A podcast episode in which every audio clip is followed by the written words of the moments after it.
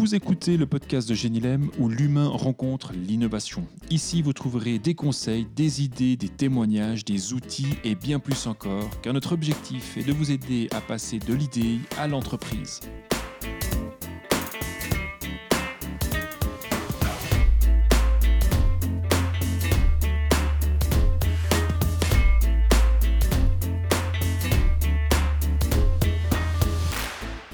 Bienvenue pour le 14e podcast. Mon nom est Serge Piguet et j'ai le plaisir de vous accompagner à travers cette thématique du jour, la meilleure équipe pour innover. Aujourd'hui, on a comme invité Joseph Castellet.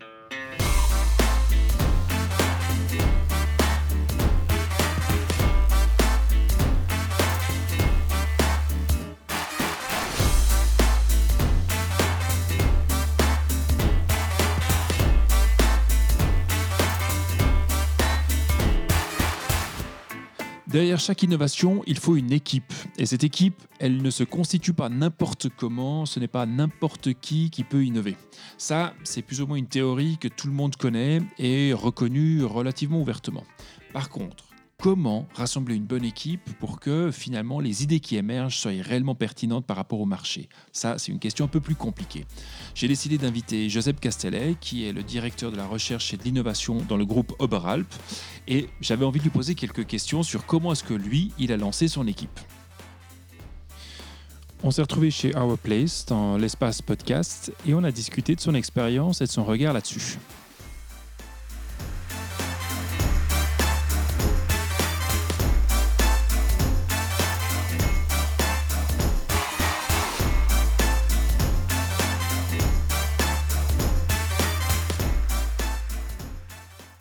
Joseph, bienvenue. Merci. Ça fait très plaisir de t'avoir. Euh, on a une série de trois podcasts où on va parler de la thématique de l'innovation. Et aujourd'hui, avec toi, on va parler de l'équipe. Mais avant de rentrer sur la notion de l'équipe et de l'innovation, je, te laisse en quelques mots te présenter, et, parce que tu as deux rôles qui sont très importants, mais qui s'entrecoupent aussi un petit peu. Euh, qui est-ce que tu es Qu'est-ce que tu fais? Oui, alors moi, je suis Joseph Castel, je suis euh, d'abord euh, directeur général de Pomoka. C'est une marque qui fait des pots de phoque pour ski de randonnée ici en Suisse. C'est une marque historique qui a 85 ans. Et cette marque appartient à un groupe international depuis 8 ans maintenant. C'est le groupe Oberalp. Il est connu par les marques Dinafit et Saleva, que tous les skieurs de randonnée connaissent. Et là, depuis un peu moins d'une année, j'assume le rôle du Head of euh, Research and Innovation. Donc, on a créé un lab de recherche et innovation à siéger en Italie, à Bolzano. Mhm. que je gère depuis ici. À part de ça, mon parcours, euh, voilà, avant d'être dans, dans Pomoca, je suis d'origine Barcelone et j'étais toujours dans les PME. Donc, je fais toujours gestion de PME et finalement, j'ai fini dans l'industrie du sport, que c'est ça qui me plaît. Je pense que je, je vais y rester. Ça, c'est une bonne chose. Donc, si je comprends bien, le lab d'innovation euh, de Oberalp, il est ici en Suisse, il est en Italie, il est où? Alors, le lab d'innovation, il est siégé en Italie parce que la maison mère, elle est à, en Tyrol du Sud, donc à Bolzano. Et pour démarrer, c'était important pour nous que l'équipe soit à côté de la plupart des employés qu'on a dans le groupe. Donc, on a évité de créer une cellule à Milan ou à Lausanne parce qu'on a dit qu'il faut commencer à côté des gens. Il faut. Ça, il faut s'entourner des gens, il faut se faire aimer par les autres, parce que c'est quand même celui un peu spécial. Et donc, c'est une décision qui a été prise au, début, que c'était la bonne décision. Après, le futur nous permettra d'aller plus loin. Comment, alors, c'est intéressant parce que Pomoka, tu dis, ça fait 85 ans, c'est une ancienne marque quand même, c'est assez brillant pour 85 ans. Euh, comment est-ce que tu perçois, déjà rien que dans cet aspect-là, la notion d'innovation pour une marque qui est comme ça, qui, qui a cet âge, au fait Comment c'est entre l'histoire et l'avenir et le futur? Comment les choses se construisent en termes d'innovation? Alors, euh, je, vois l'innovation un peu plus différente que les startups. Les startups euh, partent de zéro mhm. et ils n'ont rien à perdre. Donc, ils parient très fort sur euh, des idées. Si ça marche bien, ça marche. Si ça ne marche pas, tant pis, on va faire quelque chose d'autre. Nous, on a quand même une responsabilité sur l'entreprise, sur la marque et sur les employés qu'on a. Donc, il faut d'abord assurer une, un business courant qui marche. Et après, avec les marges qui sont dégagées de ces business comme ça, on peut éventuellement faire de l'innovation. Et donc, du coup, en fait, l'idée, c'est d'abord de pérenniser et ensuite d'innover. Oui, c'est un peu ça. Nous, on a. J'ai repris pour mon camp en 2011. Les premières quatre années, c'était un peu. On travaillait sur les feuilles qu'on avait, de, à garantir une collection holistique. de sortir du, du rouge-noir et passer au noir.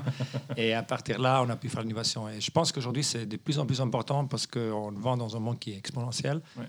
Tout avance à une vitesse très, très rapide et tout ce qu'avant on appelait scalable efficiency, qu'il faut vraiment être efficace et réduire les coûts.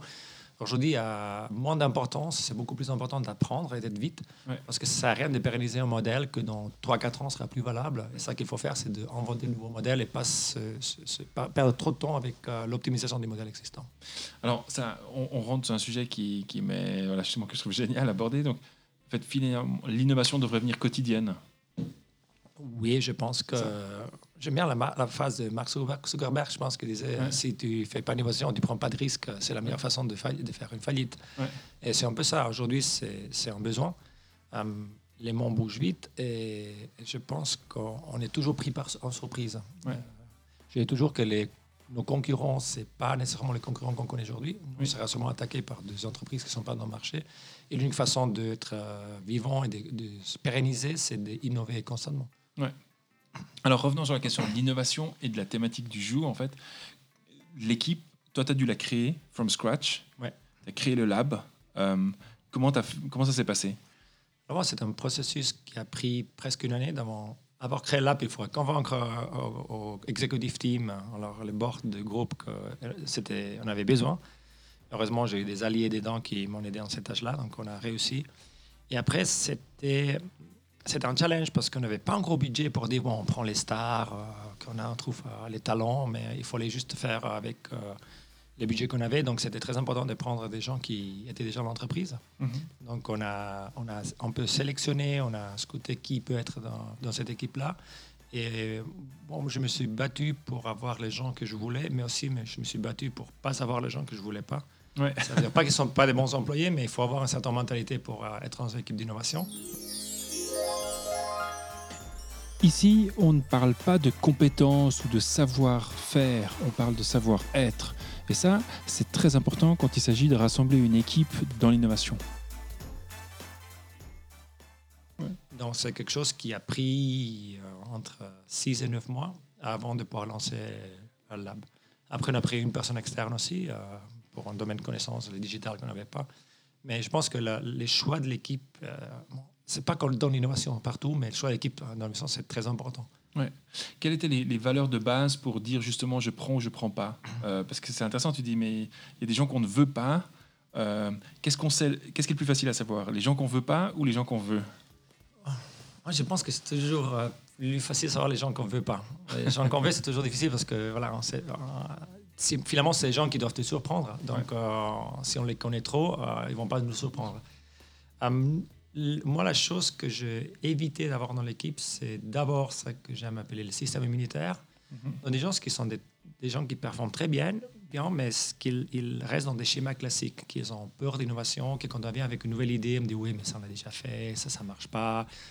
Donc, c'est des gens qui travaillent très bien dans, dans le jour à jour, dans développement classique d'entreprise, mais qu'ils ne sont pas vraiment peut-être les personnes qu'on a besoin dans l'innovation. On a besoin des gens qui sont un peu fous, Oui. qui, qui pensent un peu, qui challenge tout, qui prennent les idées.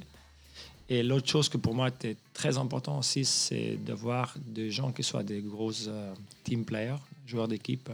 Donc, pas des gens qui soient des génies euh, enfermés dans son, sa bulle ou son garage, Mhm. mais vraiment des gens qui soient capables de partager et d'apporter aux autres des bonnes idées.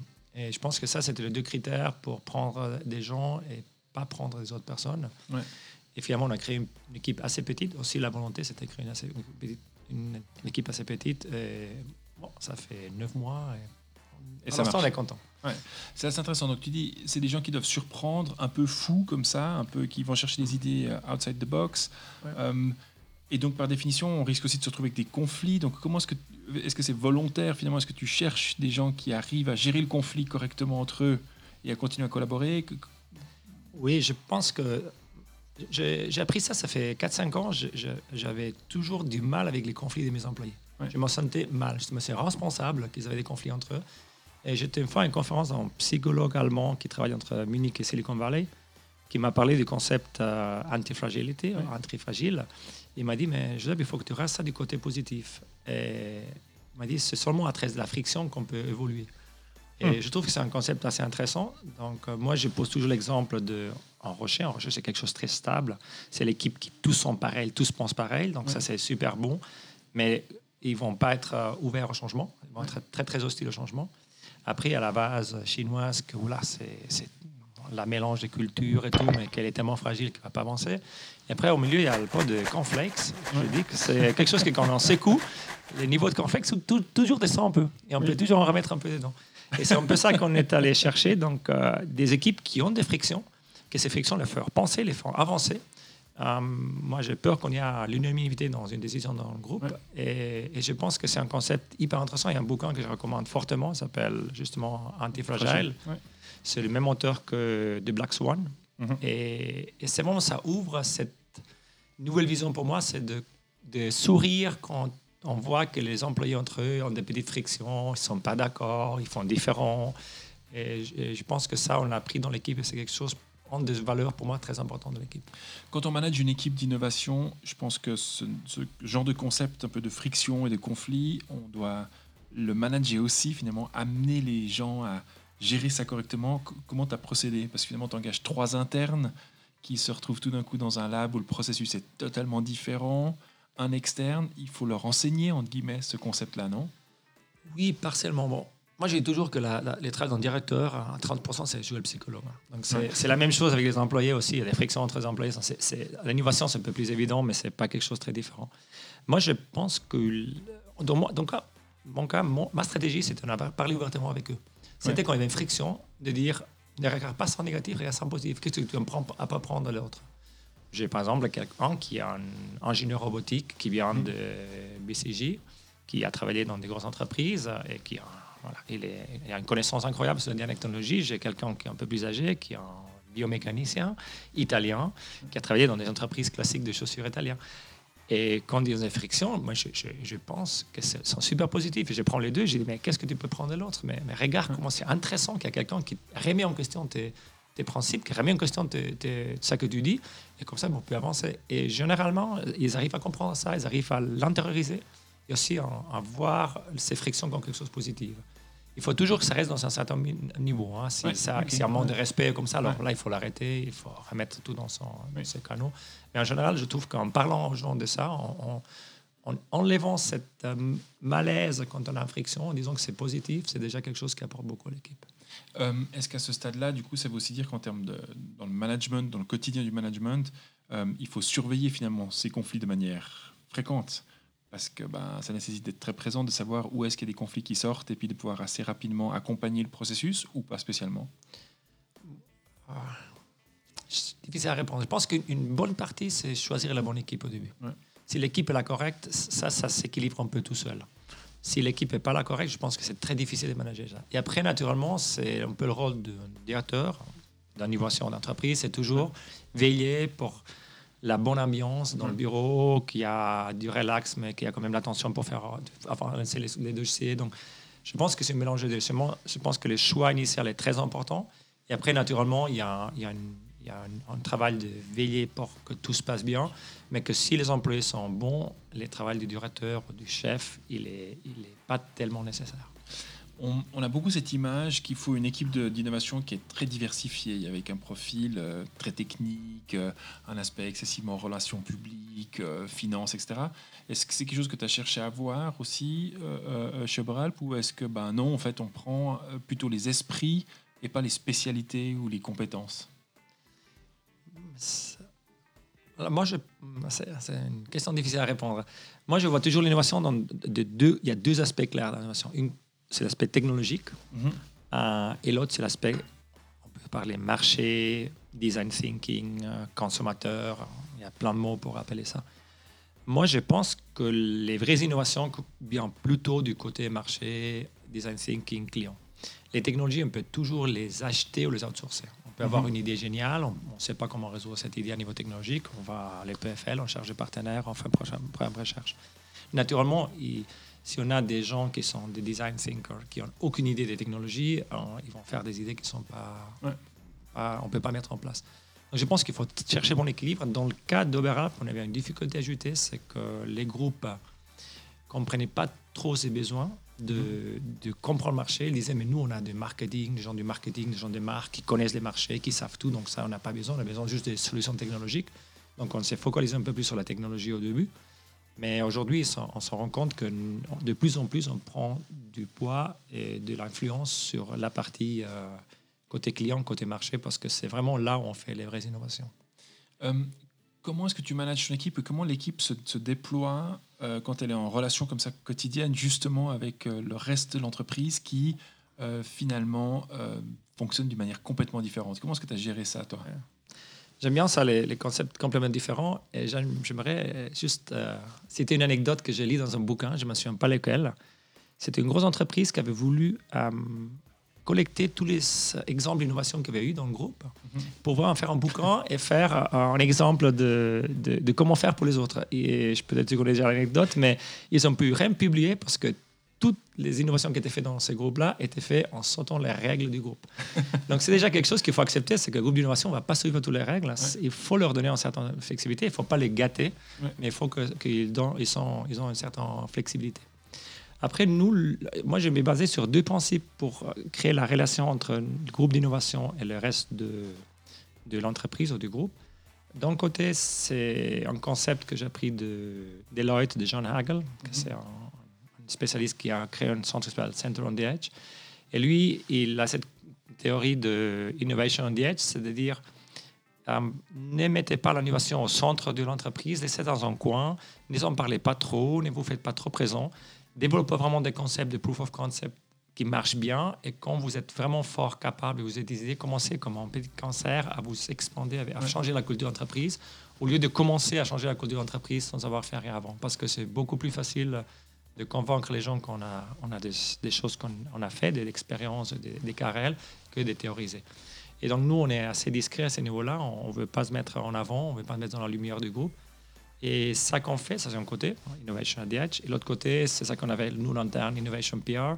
C'est que quand même, on essaye de se faire aimer par euh, les autres départements. Donc, on va les soutenir avec des workshops, on va voir qu'est-ce qu'ils ont besoin, on va les beaucoup écouter, on va moins parler, euh, on va voir quels sont leurs besoins, on va les, essayer de les rendre des petits services pour qu'ils se rendent compte qu'on n'est pas là des enfants gâtés qui jouent mhm. au ping-pong et qui ont des idées folles, mais qu'on est vraiment des gens qui peuvent euh, apporter quelque chose au groupe. Donc vraiment deux aspects. Donc d'un côté, Innovation on the Edge, tu sépares l'équipe et tu, la, tu lui donnes une distance avec finalement le reste de l'entreprise.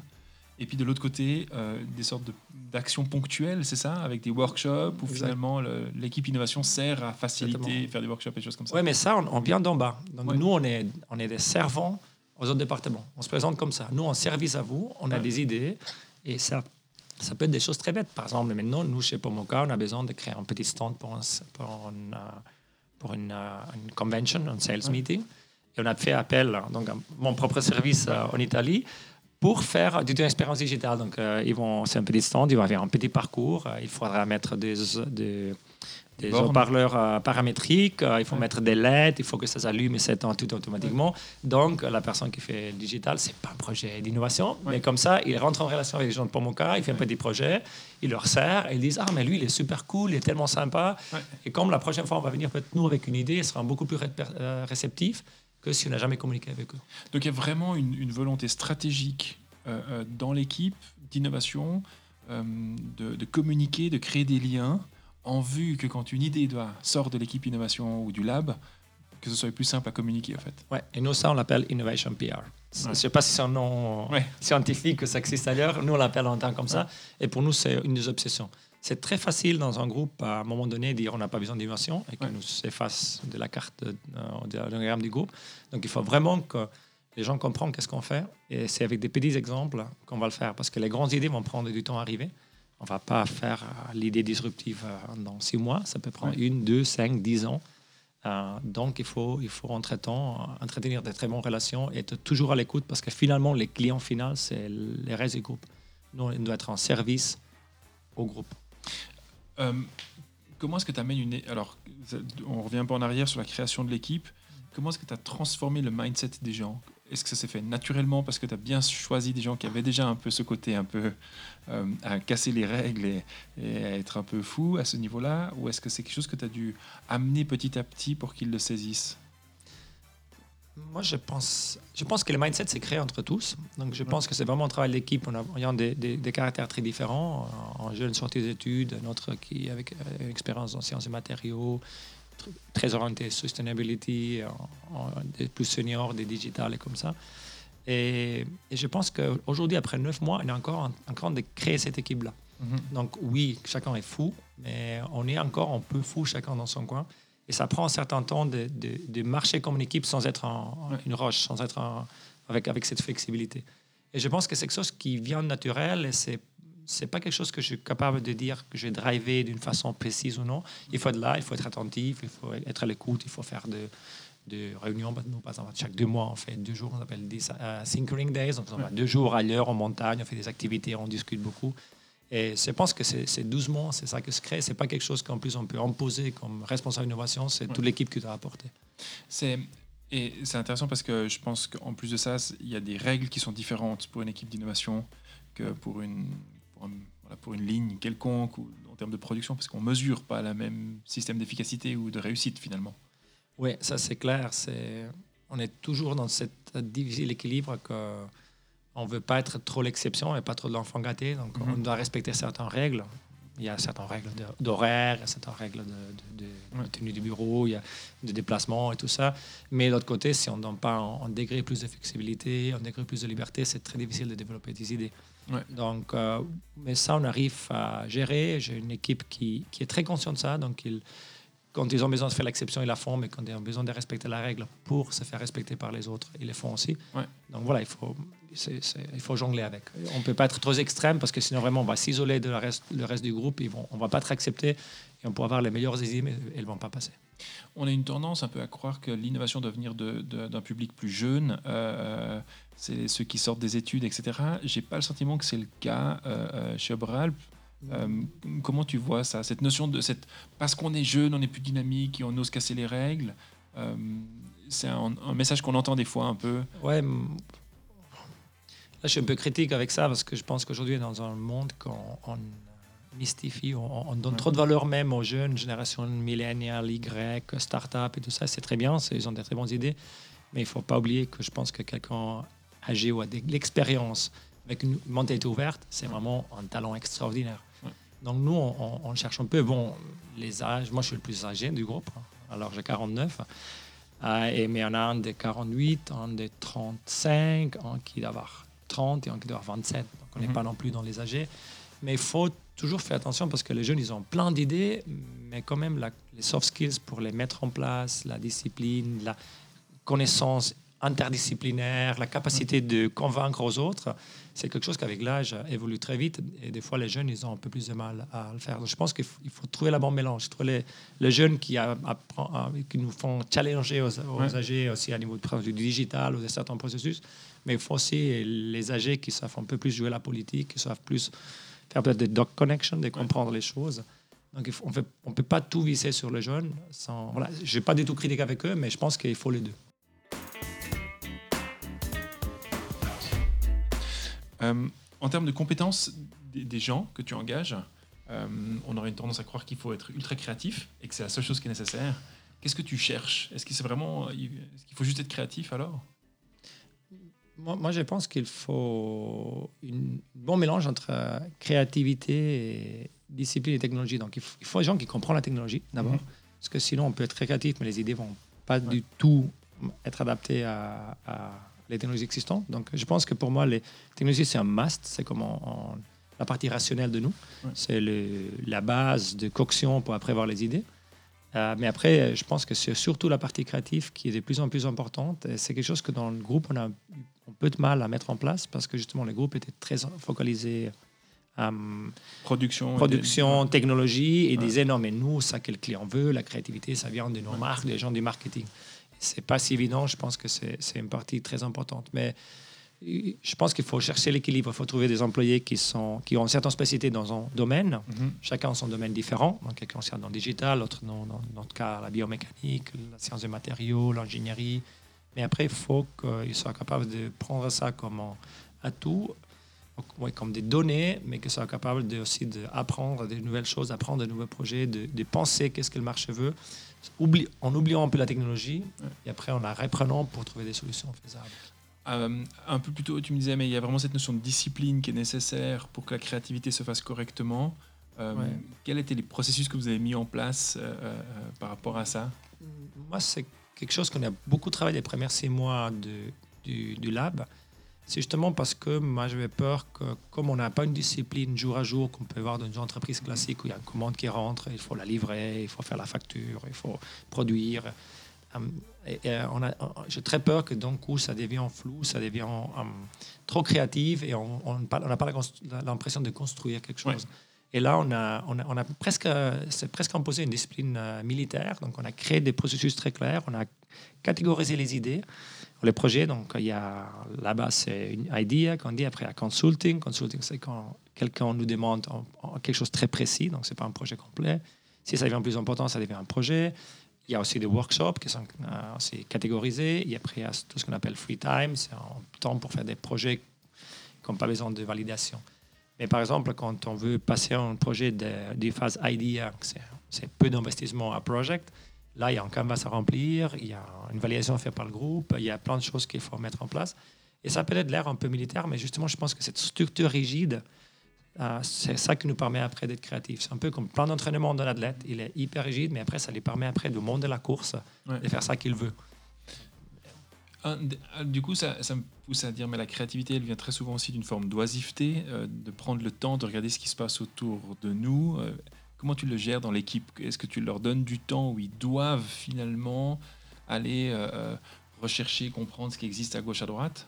Oui, je pense que c'est euh, un aspect très important. Il faut être euh, devant les clients toujours. Je je me souviens une phrase qui m'avait toujours dit le CEO du groupe, hein, c'est que Joseph, tu dois passer au maximum de temps que tu peux dans les magasins. Dans ce cas-là, pour Pomoka. Et c'est vrai, c'est chez le magasin que nous, on vend nos produits. Ouais. Et je pense que les gens d'innovation, ils ont encore plus besoin d'oublier sa technologie, oublier son lab et sortir, rencontrer les athlètes, aller en montagne, expérimenter de nouveaux sports. On a fait, par exemple, ça fait deux semaines, un tour en e-mountain bike. Il y avait des gens qu'on n'avait jamais fait. Moi-même, j'avais fait une seule fois. Donc, c'est quand même des expériences qu'il faut faire. Il faut, faire, il faut toujours chercher l'équilibre parce qu'on se fait trop de ça, on devient un peu le Google Boy, tu es toujours à loin, tu fais rien. Donc, il faut toujours trouver l'équilibre. Mais, mais pour moi, c'est là la source d'inspiration. Je pense que rarement la bonne idée vient d'être trop collée devant l'écran. La bonne idée vient de partager avec les autres, de, de, de faire ça. Nous, par exemple, on a une, en- dans cette discipline militaire, chaque deux mois, on fait deux jours qui s'appellent Thinkering Days. Donc, Mhm. l'é- l'équipe va quelque part. On est allé une fois à- au lago du Garde, on a fait des windsurf. Dans un mois, il vient en Suisse, on va faire une balade, on va visiter quelques usines comme ça. Et c'est deux jours qui nous permettent vraiment de faire des activités des autres- entre nous et de vraiment de, de sentir un peu euh, comment se passe euh, dans le marché. Donc c'est quelque chose que je pense que c'est hyper nécessaire et qu'il faut faire au maximum possible. Ça veut dire que ça fait partie du cahier des charges des collaborateurs et de l'équipe? Oui, oui, pour moi, c'est c'est absolument nécessaire. Là, par exemple, on a une idée sur un, un- comment on dit ça, un- un- une utile d'escalade. Je ne vais pas donner plus de détails, mais euh, c'est un mousqueton. Heureusement qu'il y a David dans le groupe qui est un, un grimpeur fou. Et lui, chaque euh, vendredi soir, samedi, dimanche, il va grimper, il va tester ça. Donc là, bon, c'est son, son temps libre. Des fois, il va en semaine, il faut tester. Ouais. Mais si on n'a pas ces gens-là qui ont la passion pour faire le Ouais. sport, qui sont là, qui connaissent les clients, qui, qui utilisent les produits, qui, qui, qui ont envie de comprendre qu'est-ce qui se passe, euh, on ne pourrait jamais arriver à développer de produits. Tu, tu parlais avant de, de, du- de cette entreprise qui avait récolté les processus d'innovation, qui a réalisé au fin de compte que tous les processus, c'était une enfreinte directe au règlement euh, Ouais. de la boîte. Euh, comment est-ce que tu... Parce que je trouve que c'est très compliqué. On a envie d'innover, on pense que c'est important, on, on réalise qu'il y a des modes de fonctionnement qui sont différents d'avant. Chez les employés, on, on doit leur donner du temps où ils font ce genre de choses. Ça ne fait pas partie d'un cahier des charges classique d'un employé qui est ou derrière une machine de production ou à l'administration, etc.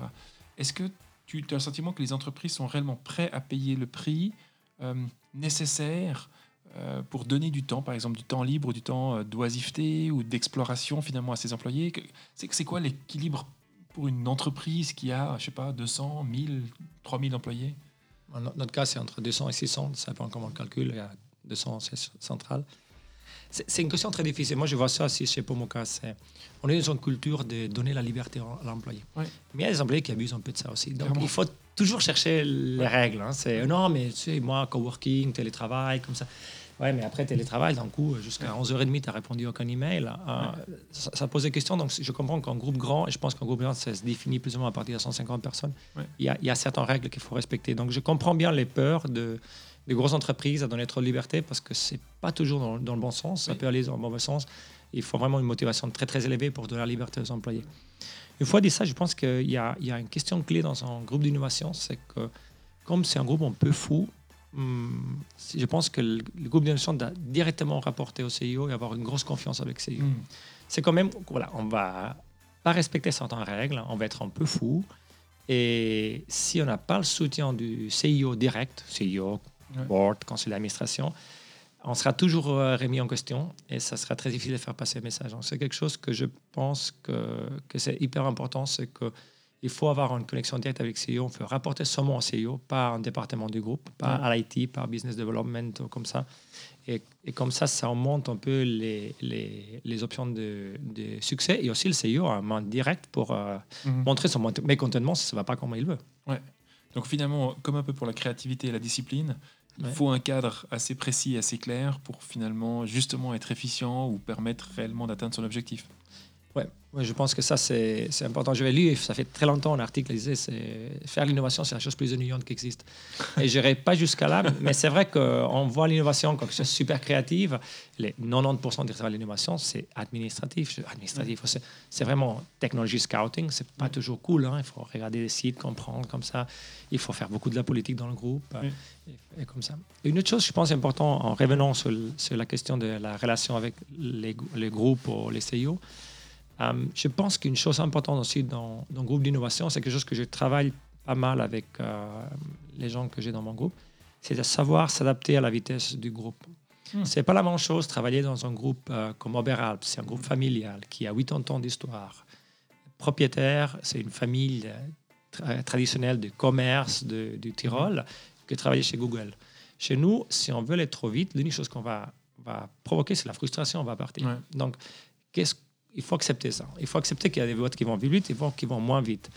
Euh, c'est pas en criant ou en, forçant trop les choses qu'on va les faire passer. Il faut toujours trouver le bon équilibre. C'est quelque chose que je, comme je suis un plus expérimenté, j'essaie de faire passer le message au groupe, de, de, de, de gérer leur frustration et dire non mais écoute, ça se passe comme ça dans ces groupes. On est un groupe quand même fort, on n'a pas du tout de difficultés financières, on est en croissance. Donc je comprends ton inquiétude, je comprends, mais si tu veux aller trop vite, l'une chose que tu vas faire, c'est te casser contre le mur. On ne va pas arriver aux objectifs qu'on veut. Et ça, il faut s'adapter. C'est pas quelque chose qu'on peut imposer naturellement. Tous, on souhaiterait être dans des CIO qui sont ouverts à tout, des boards qui veulent changer le monde, des mhm. employés qui veulent révolutionner l'entreprise en, six mois. Mais il y a une réalité à accepter et je pense que c'est la meilleure façon aussi de pouvoir euh, vivre bien l'innovation dans un groupe.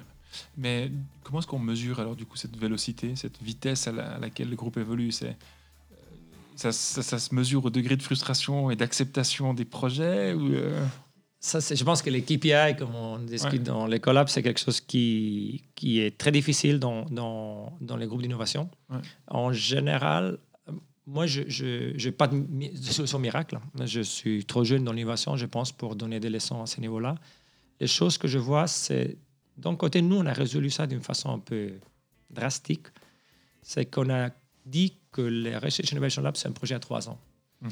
Dans trois ans, on va montrer nos résultats à l'Executive Board et on va laisser à eux la décision si on continue ou non. À eux et aux partenaires, donc les mhm. marques, les divisions, comme ça. C'est la façon de s'ouvrir complètement. Et dit, je, m'en fous de vos KPI. Si dans trois ans, j'étais capable de que vous, dans votre tête, vous dites ça c'est cool, il faut continuer avec Innovation Lab, on l'arrête.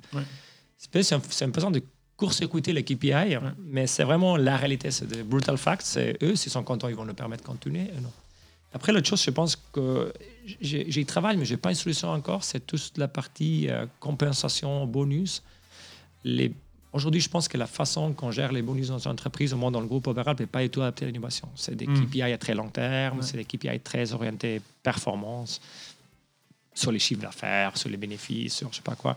Et là, j'apprends un peu du style de Silicon Valley quand je parle de OKR, Objective and Key Results.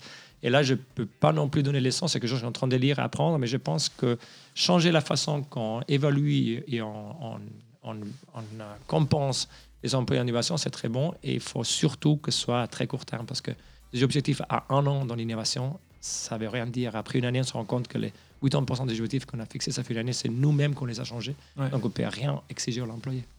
Donc, c'est intéressant parce qu'on arrive aussi sur un autre mindset qui est nécessaire chez l'employé. C'est, on est fini euh, la fin de l'année avec la petite bûchette à la fin de l'année, mais on arrive avec un système de mesure et de motivation qui est différent en fait. Ah, absolument, je pense que...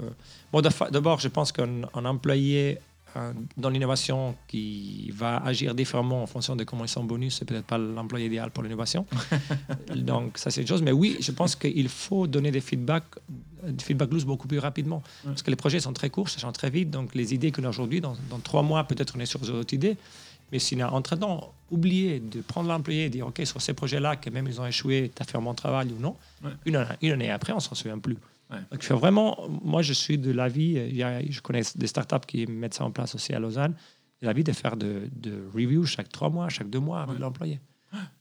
Et là, les OKRs sont assez géniaux pour ça. Euh, oui, c'est ça. Je ne vais pas donner les sens parce que je suis en train de lire, mais je pense que OKR, c'est une façon de justement de rendre tout ce que cette partie de compensation benefit beaucoup plus agile, beaucoup plus adapté à un monde qui change vite que les bonus annuels qui sont fixés une année à l'avance et, que, qui ne correspondent pas du tout. Moi, mes employés, j'ai déjà dit à toutes les innovations, vous avez Bon, ça, c'est off radio.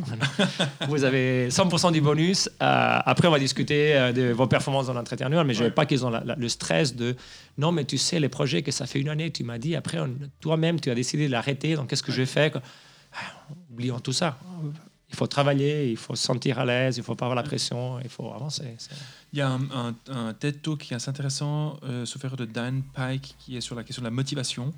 Et euh, ils ont découvert en faisant une recherche qu'un certain degré de, de, travail, de type de travail, de réflexion, il faut enlever l'inquiétude du salaire à la fin de l'année. En fait, il faut que la personne ne pense plus à ça pour qu'elle puisse complètement se focaliser sur son job de création, de réflexion et de développement.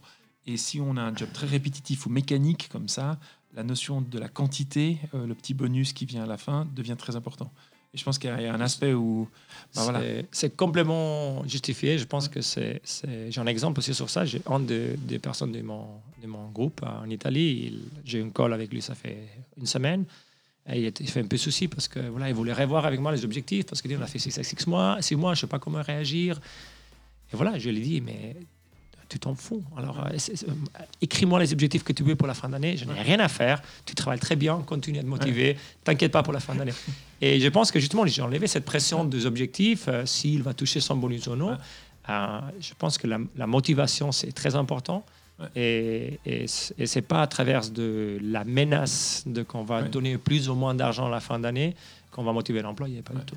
Et là, alors, effectivement, c'est c'est une forme de pression. Alors, c'est important d'avoir une forme de discipline et de pression, de ne pas être complètement libre, mais euh, il y a des endroits comme le salaire, par exemple, typiquement, où si elle est constamment présente, ça devient une menace, et cette menace, elle enlève la créativité, la capacité de faire plus, de changer les choses, etc. Euh, Je pense que les, salaires, ça peut être un élément démotivant quand les salaires sont très bas, naturellement. Mhm.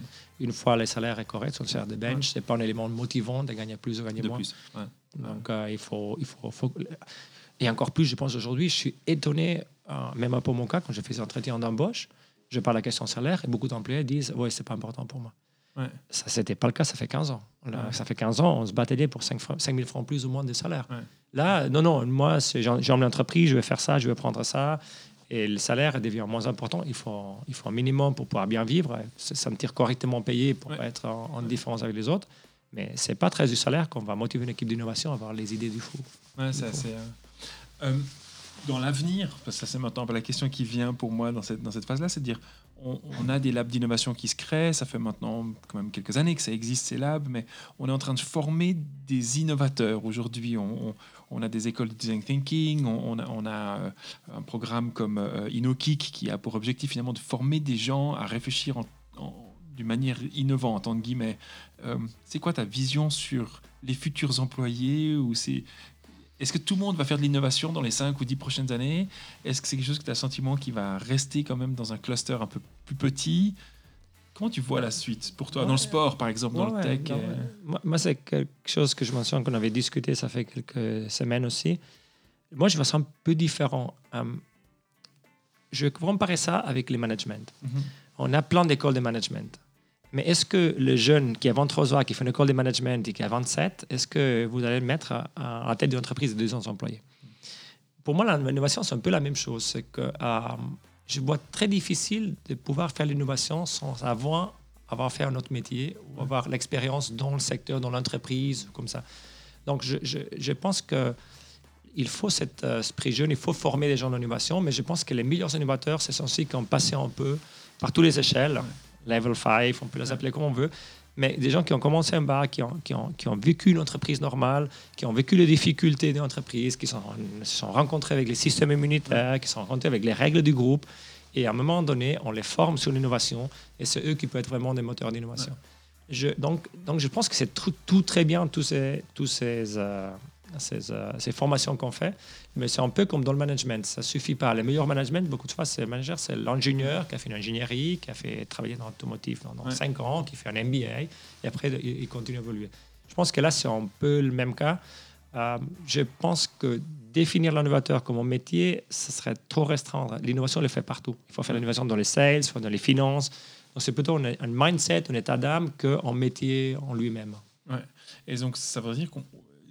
Dans l'idéal des cas, ce que tu soulèves comme réflexion, c'est de dire on pourrait même former les gens en formation continue dans l'entreprise à réfléchir de manière différente et puis finalement les faire grandir à ce niveau-là. Je, pense que l'innovation, c'est ça. L'innovation, c'est pas quelque chose qu'on peut acquérir, c'est justement c'est remettre en question tout le temps.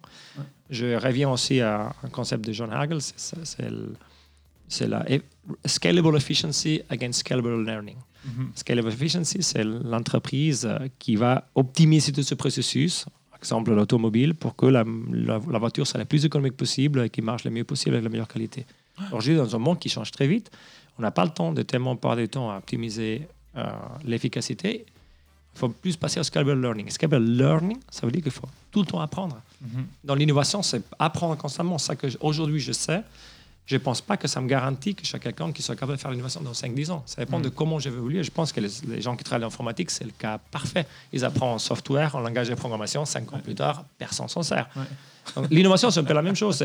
C'est, pas moi, je suis innovateur et je vais rester comme ça les prochains 20 ans de ma vie. Non, aujourd'hui, on peut servir l'innovation. Demain, on peut être partie du système immunitaire de celle-ci qui n'a pas su évoluer et qui est resté ancré dans des idées du passé. En fait, l'innovation, c'est le job parfait pour les schizophréniques qui doivent tout le temps apprendre, ils doivent toujours se dédoubler, toujours avoir multiples personnalités et creuser et aller. euh, Mais je pense que c'est- un, un- un très bon exemple que tu poses parce que c'est un peu schizophrénique. et C'est une des choses que moi, ça me pose des problèmes personnels avec l'innovation. J'avais commencé, j'étais super motivé. Euh, ça fait deux ans plus ou moins que je travaille dans le groupe avec ça. J'ai toujours fait de l'innovation pour mon cas. Mais d'un coup, je me suis rendu compte de- du stress que ça représente d'apprendre tout le temps, de se réinventer tout le temps. Et là, je suis super content qu'il y ait une partie de, de mon travail qui est ennuyant et routinaire. C'est gérer une PME qui a sa commande et il y a ces problèmes typiques de qualité, la machine qui casse, les factures qui passent pas, qui sortent de la, par l'imprimante. Ces genres de choses, ça donne une stabilité. L'homme est fait pour la stabilité. L'homme n'est pas fait pour l'innovation. C'est vraiment très challenging. Donc, j'admire beaucoup les gens qui sont 24 heures par jour dans l'innovation. Ouais. C'est vraiment des gens qui vont avoir une, une- une fortalesse émotionnelle et physique incroyable pour chaque jour se remettre en question, chaque jour apprendre, chaque jour se poser des questions, chaque jour accepter des échecs. Parce qu'on a dix fois Oui. plus d'échecs que de succès hein, dans Ah l'innovation. Donc ça, je trouve quelque chose de très admirable. C'est pour moi, une des vertus que peut avoir, doit avoir quelqu'un qui à l'innovation. On- Super fort. On a cette, cette notion, qui, je crois qu'il y a une étude qui est faite euh, qui dit que euh, le, le responsable d'innovation, l'équipe innovation, durée de vie moyenne 3 ans. Euh, et je pense que c'est peut être plus ou moins explicable parce que ben, c'est effectivement euh, complexe. Ça va à l'encontre de notre système habituel. Euh, euh, on est, c'est pas, c'est pas routinier. On impose des structures très disciplinaires, comme tu l'as dit avant, hein, parce qu'il faut qu'on puisse suivre, mais en même temps, on est constamment dans l'échec.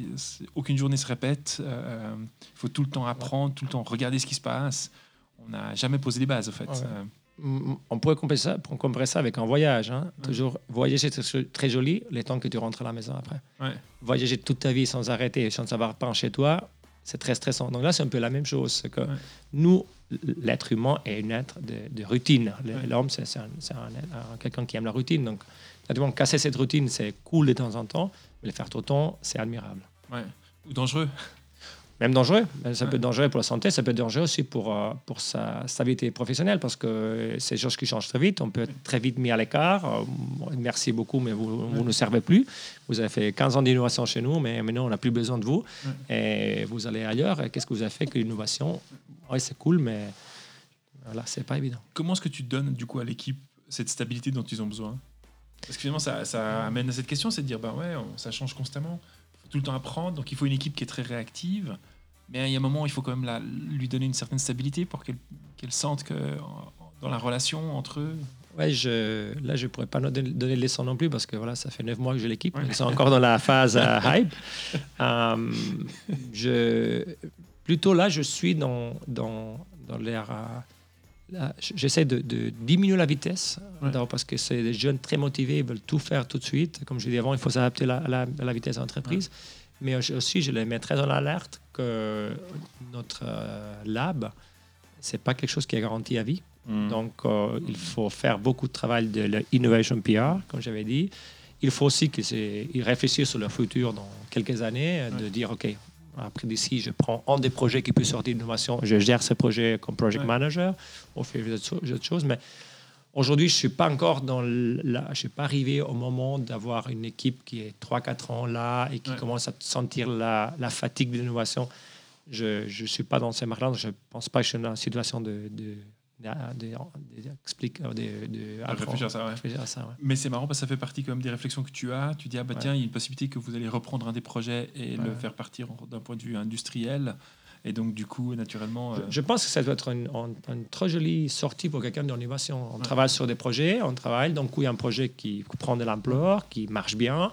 Et peut-être c'est un moment pour celle-ci qui l'a fait, l'accompagner dans, dans, dans ses innovations, qui dit OK, j'ai fait mes années dans l'innovation et maintenant, ces projets me plaisent et je prends quelque chose de plus stable, en plus qui sera plus valorisant dans le futur dans le groupe parce qu'il va vraiment créer la valeur ajoutée, il va apporter de l'argent. Donc, c'est quelque chose qui, lui, lui être utile. Mais voilà, on est, on est, on a, je n'ai pas encore des cas spécifiques de ça. C'est quelque chose que j'espère que ça va arriver. Ça va permettre aussi un, un turnover des employés dans le service d'innovation qui est nécessaire. On ne peut pas garder, on peut pas être innovant et avoir 20, 20 ans les mêmes personnes dans l'équipe.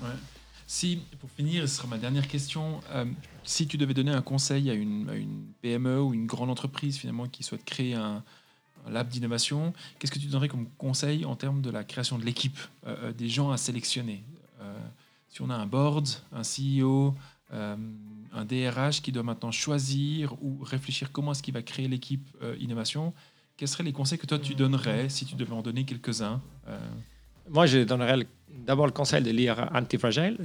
C'est le bouquin de, de concepts d'antifragilité, donc de chercher une équipe euh, euh, variée, mais pas trop variée. Et variée, ça veut dire pas un Indien, un Chinois et un Anglais et un Allemand qui ont tous étudié à Harvard. Donc c'est peut-être euh, vraiment des gens avec des profils différents. Je, je recommanderais aussi d'appliquer ce concept d'innovation at the edge. Commencer avec une petite équipe avec un petit budget, qui soit stressé, parce que je pense qu'être avec moins, avec peu de ressources et peu d'argent, apporte beaucoup plus de créativité que le grand budget et mhm. la grande équipe.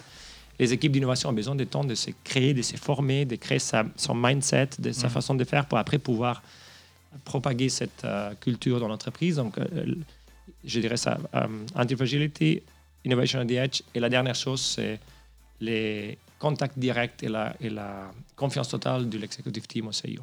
Ne laissez pas l'équipe d'innovation être gérée par un département dessous. C'est quelque chose qui correspond directement à la stratégie d'entreprise. Il faut que les, les tops soient informés, au courant et prennent les décisions sur l'innovation. Donc on se le conseil, ce serait même de dire, euh, avant de créer l'équipe, il faut avoir dans le board ou auprès du CEO quelqu'un qui rapporte directement, euh, euh, pas l'intermédiaire. Exactement. Moi, je m'en souviens, j'ai eu la chance l'année passée de faire une formation à Silicon Valley, dans une université qui s'appelle Singularity. Mhm executive program. Et là, on discutait beaucoup d'innovation. Et il y avait, je me souviens, une professeure qui avait écrit 10, 10 éléments importants pour gérer une équipe d'innovation. Et les plus importants de tous, c'était dans le contact de CEO. Si on n'a pas un CEO, un executive board qui comprend les besoins d'innovation, autant pas de commencer. Ça vaut, vaut pas la peine. Ça pas de commencer parce qu'ils seront toujours mis en question, ils n'auront pas le soutien qu'ils ont besoin. C'est quand même fou faire euh, de l'innovation. Et si on n'a pas le direct link au nom, on va se faire manger par ça que j'aime bien appeler le système immunitaire. Les autres vont commencer avec les critiques. Il sera très difficile. Il faudra toujours justifier au bord de tout ce qu'on fait. Il y aura des questions. Et ça ne va pas porter. Joseph, merci mille fois pour ton temps euh, et, et, tous ces énormes points que tu soulèves. Merci aussi pour l'avoir partagé on coupera les certaines sections pour les bonus si c'est nécessaire. non, non. Mais merci beaucoup pour ton temps. Où est-ce qu'on peut retrouver Oberalp aujourd'hui? Si, si, je, si je, dans les magasins directs de Sport, en fait. Oui, oui. Alors, euh, Oberalp, c'est un, groupe qui a, il y a plusieurs marques. Donc, aujourd'hui, il y a cinq marques pour Moka, Dynafit, Saleva, Wildcountry et Wolf. C'est des produits de montagne, donc on peut les trouver dans tous les magasins. Je ne vais pas dire de nom, mais à Lausanne, à Genève, il y en a plein. Et aussi, on peut les trouver en ligne. C'est quand même des produits assez, assez innovants et assez bonne qualité. Donc, c'est un groupe qui, avec lequel fait plaisir de travailler. Merci beaucoup pour ton temps et tes conseils. Merci beaucoup. à très bientôt. C'était extraordinaire de passer le temps avec vous. Merci beaucoup.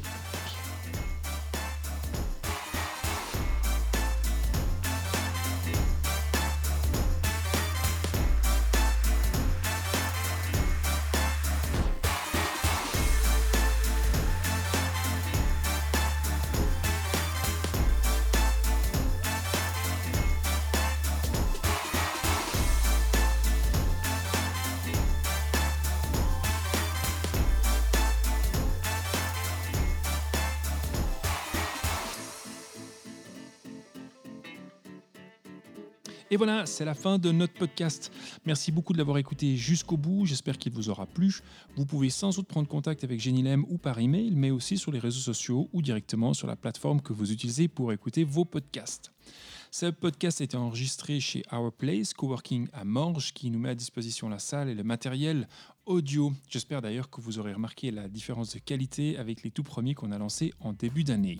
Grand merci à vous et puis à très bientôt.